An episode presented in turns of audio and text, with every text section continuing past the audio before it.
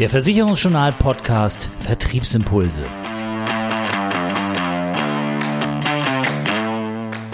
Unser Thema heute im Podcast Krieg, Krisen und Kapital. Wie wirkt sich die aktuelle Situation auf die fondgebundene Rentenversicherung aus?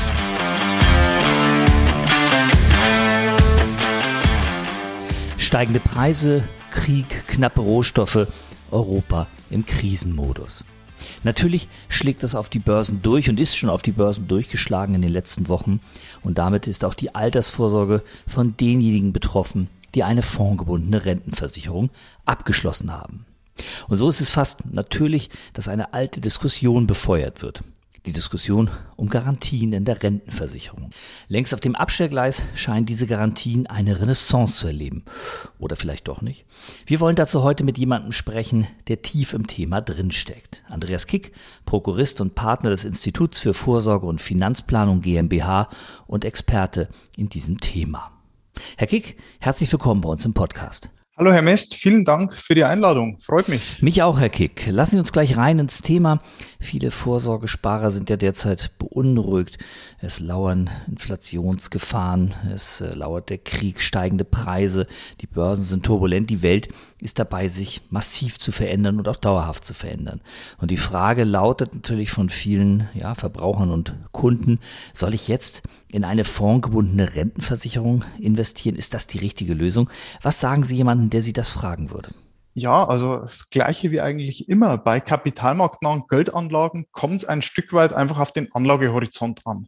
Ich gehe jetzt mal davon aus, mich fragt eine Person, die einen Anlagehorizont länger als 15 Jahre hat und da ist meine Antwort ganz klar, unbedingt hier investieren.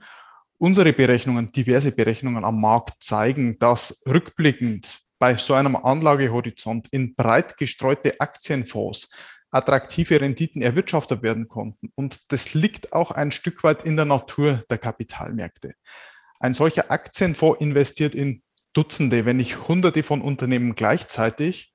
Und ich unterstelle jedem diesen Unternehmen, dass es eine Gewinnerzielungsabsicht hat. Entweder heute oder in Zukunft.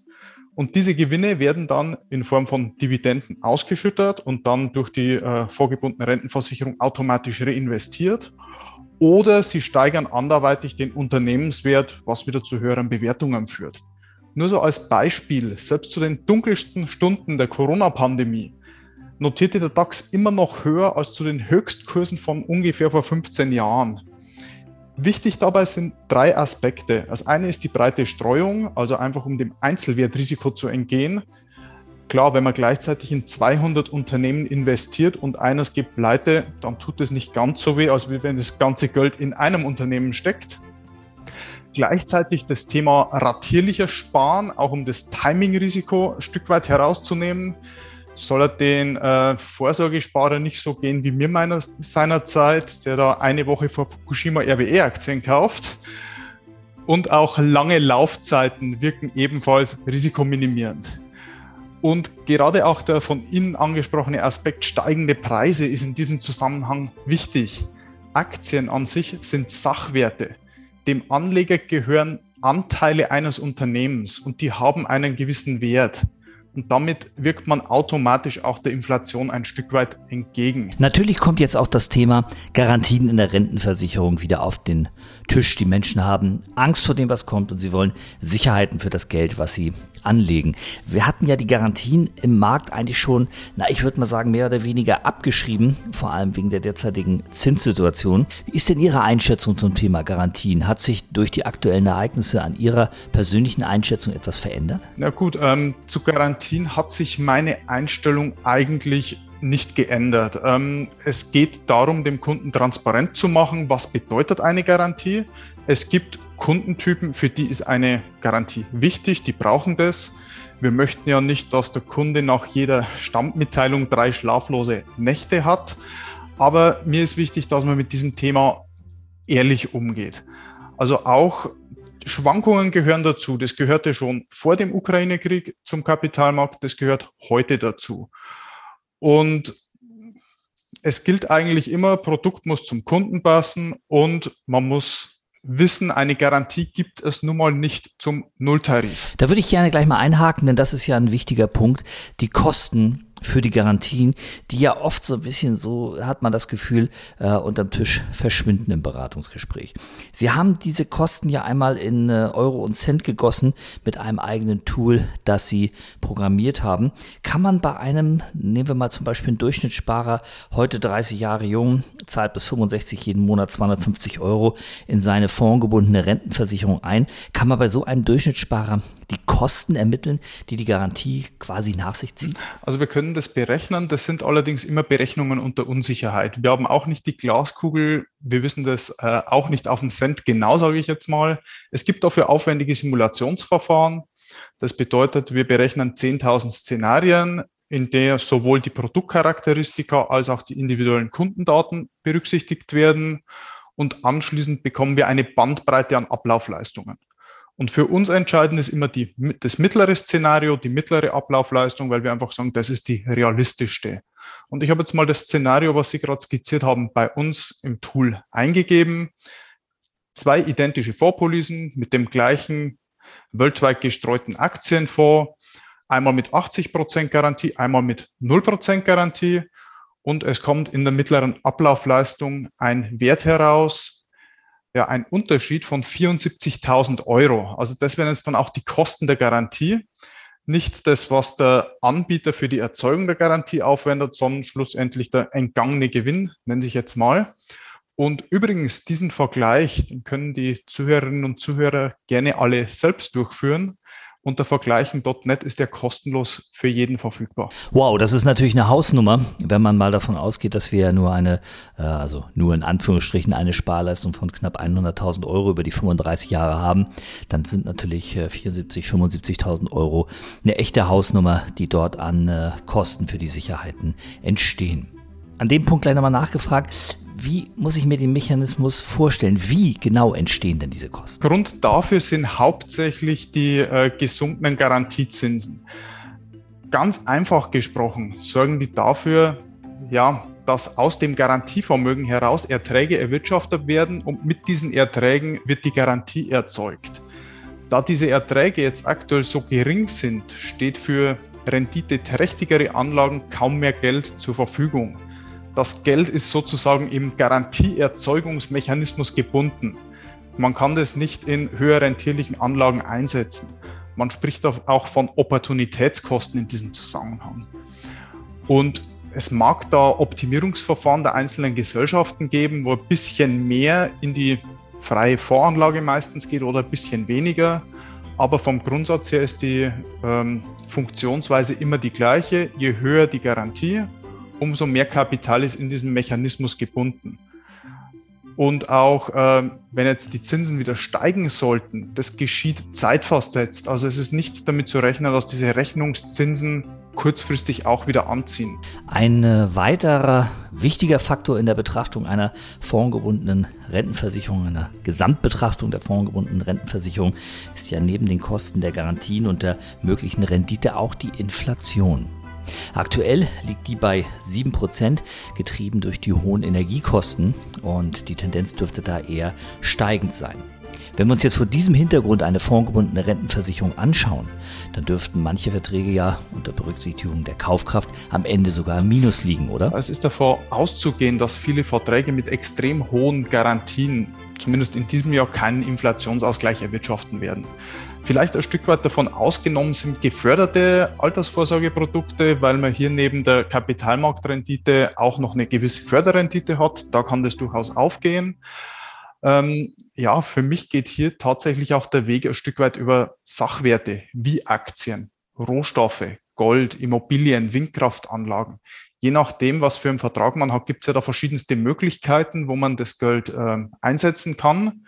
Aber auch an der Stelle immer wieder wichtig zu betonen, breite Streuung. Und für Bestandsverträge, viele Verträge bieten ja an, dass man die Garantiehöhe flexibel gestalten kann. Also auch hier könnte man sich überlegen, die Garantiehöhe ein Stück weit zu verringern. An dieser Stelle zeigt sich noch einmal wieder, wie gut an dieser Stelle zeigt sich noch einmal wieder, wie wichtig eine gute Beratung, ein guter Berater, ein kompetenter Berater sind, damit man dem Kunden die passende Produktlösung, vor allem auch mit dem passenden Garantiegrad wirklich anbieten kann. In dem Zusammenhang noch einmal der Hinweis auf das Tool unter www.vergleichen.net kann man die Kosten für die Garantien sehr gut, sehr transparent und unabhängig ermitteln. Das ist in der Kundenberatung ein wirklich sehr hilfreiches Tool.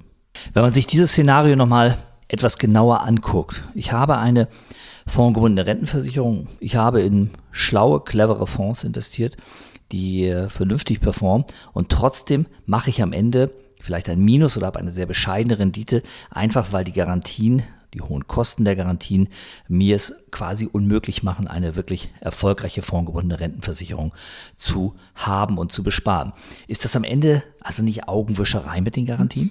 Also so rein rational. Ähm, ich habe es ja aufgezeigt, ab 15 Jahren, auch bei Produkten ohne Garantie, hat man in der Regel ähm, den Einsatz wieder drin. Ähm, jetzt kann es natürlich extremst Ereignisse geben. Wir haben ja jetzt gerade das Beispiel Krieg und die Bilder sind echt grausam, was man da sieht. Also mich erschüttert das persönlich sehr, was man da jeden Tag durch die Medien transportiert bekommt. Bei solch Extremereignissen würde eine Garantie schon helfen. Auch ich habe es ja schon erwähnt, es gibt verschiedene Anlegertypen.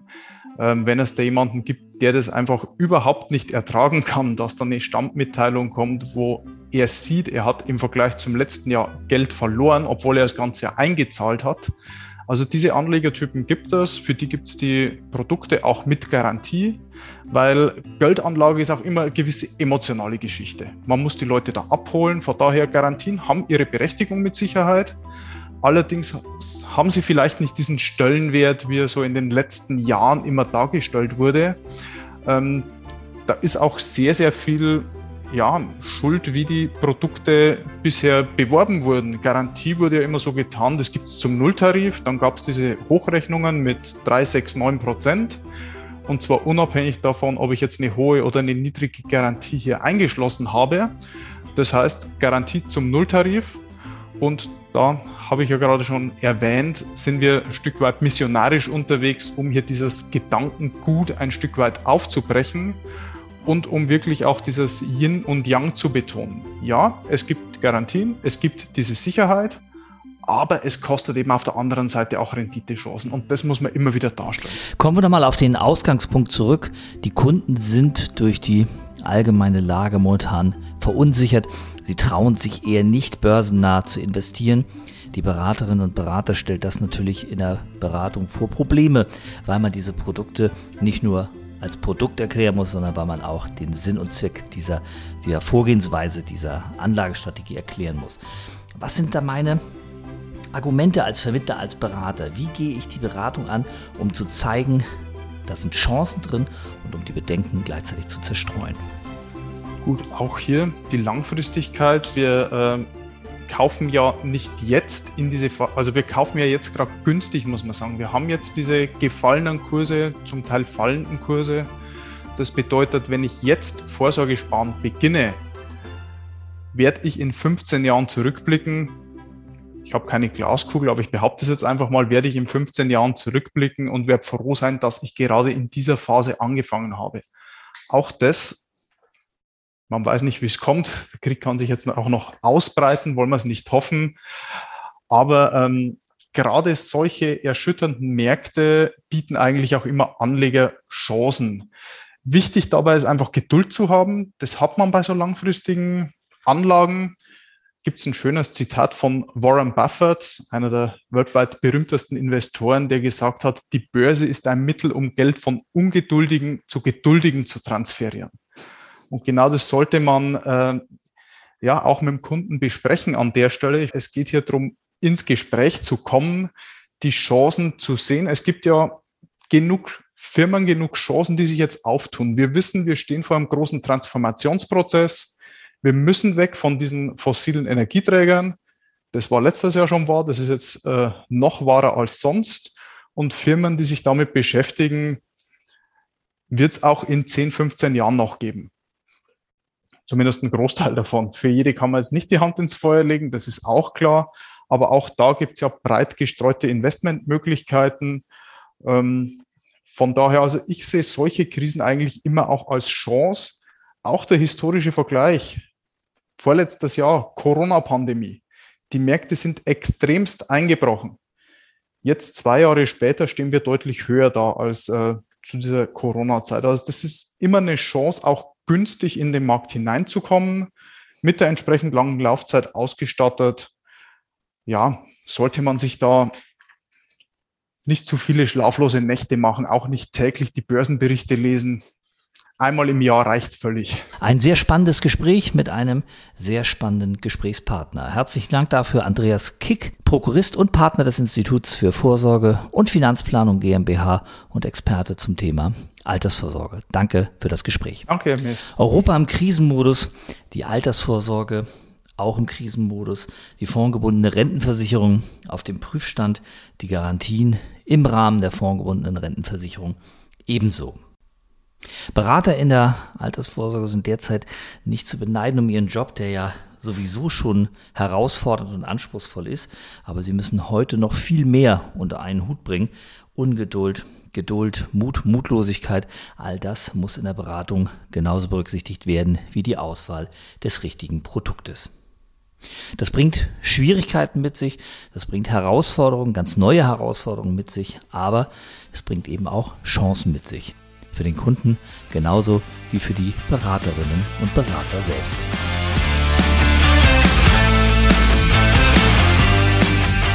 Das war die aktuelle Ausgabe vom Versicherungsjournal Podcast Vertriebsimpulse. Zusammengestellt und gesprochen von Oliver Mest. Mehr Themen rund um die Beratung und für den Vertrieb gibt es täglich auf www.versicherungsjournal.de.